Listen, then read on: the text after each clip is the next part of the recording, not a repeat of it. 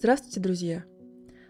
Очередной выпуск подкаста «На одной волне с Гоголем» приурочен ко Дню семьи, любви и верности, который отмечается в России 8 июля. Это день памяти святых Петра и Февронии. Прекрасным образцом глубокой привязанности и семейного счастья были родители Николая Васильевича – Василий Афанасьевич и Мария Ивановна Гоголь-Яновские – Семейное предание гласит, что отец писателя увидел чудесный сон, в котором Царица Небесная указала ему на будущую супругу, явив образ младенца. Через некоторое время Василий Афанасьевич у своих соседей Косеровских увидел годовалую девочку и узнал ее. И теперь оставалось только ждать, когда невеста подрастет – и, как рассказывала Мария Ивановна, жених следил за ней во все возрасты ее детства. Ну а когда девочке исполнилось 14 лет, ее, наконец, выдали замуж за Василия Афанасьевича. Такой возраст считался в то время подходящим для вступления в брак. Позднее младшая сестра Гоголя, Ольга, писала о своей матери. Она еще не успела испытать, что такое любовь, она была занята еще куклами. Но это не помешало стать браку счастливым. Мария Ивановна была очень привязана к мужу и полюбила его вполне искренне. Любовь ко мне мужа была неописанная. Я была вполне счастлива. Он был старее меня на 13 лет. Я никуда не выезжала, находя все счастье дома, вспоминала она. Семейство росло, Сыновья Николай и Иван, а затем дочери Анна, Мария, Елизавета и Ольга. И это не все дети. Некоторые, к сожалению, умерли в младенчестве. Гоголям жилось непросто.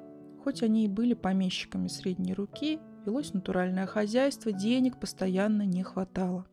Но жизненные трудности не испортили трогательных отношений между родителями писателя – да и Василий Афанасьевич старался как мог справиться и обеспечить большую семью. Несмотря на поэтичность и возвышенность своей натуры, он был еще и хорошим хозяином. Эти противоречивые качества отразились в его переписке с женой. Сохранилось всего несколько писем, большинство из которых э, приходится на последний для Василия Афанасьевича год жизни, так как он был вынужден покинуть супругу и детей из-за болезни – Мария Ивановна вспоминала. Муж мой болел в продолжении четырех лет. Когда пошла кровь горлом, он поехал в Кибинцы, чтобы посоветоваться с докторами. Я была тогда на последнем месяце беременности и не могла ехать с ним. Ему очень не хотелось уезжать, и, прощаясь со мной, он сказал, что, может быть, без меня придется умереть. Но потом сам испугался и прибавил – может, долго там пробуду, но постараюсь скорее вернуться. Я получала от него часто письма. Он все беспокоился обо мне. Я не знала, что жизнь его была в опасности, и далека была от мысли потерять его. Мы выбрали некоторые фрагменты из писем родителей Николая Васильевича, которые показывают разные стороны их общения нежность и забота супругов друг о друге, но также и бытовые хозяйственные подробности, без которых невозможно представить эту корреспонденцию.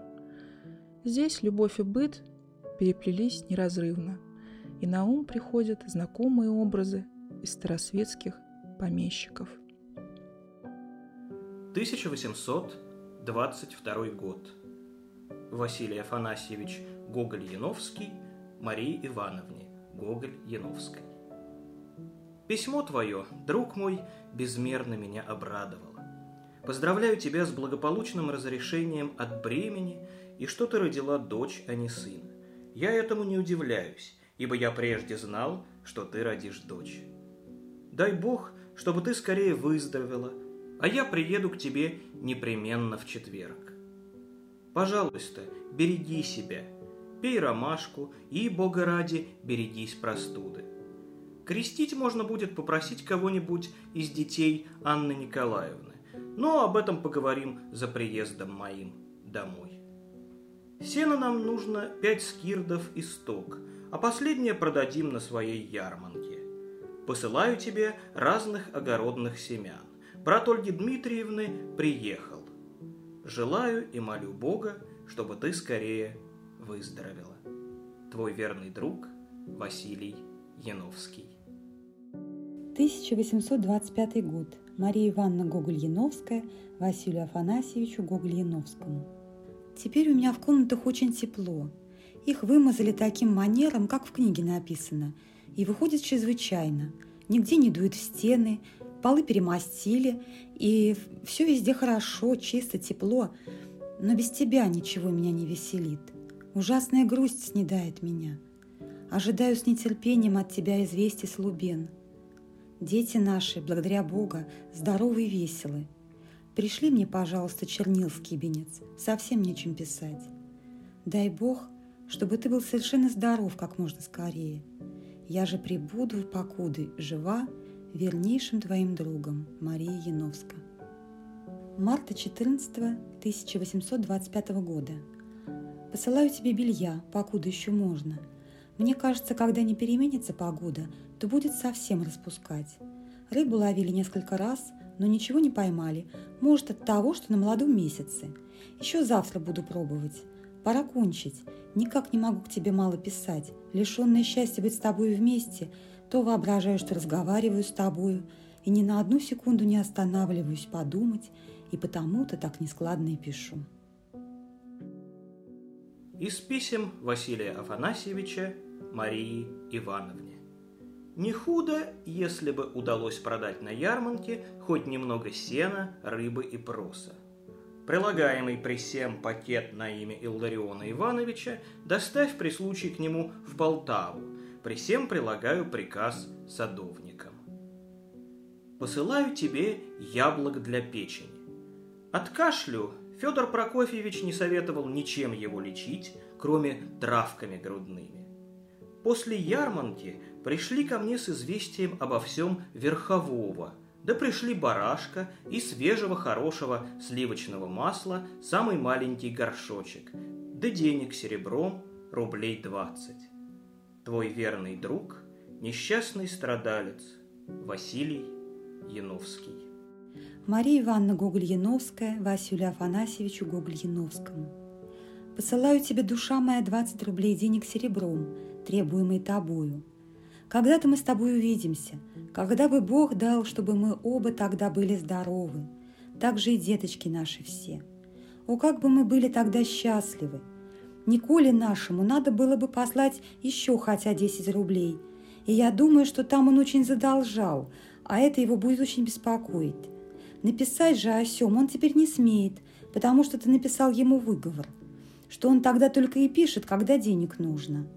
Малютки наши, слава богу, здоровы и всякий день тебя вспоминают.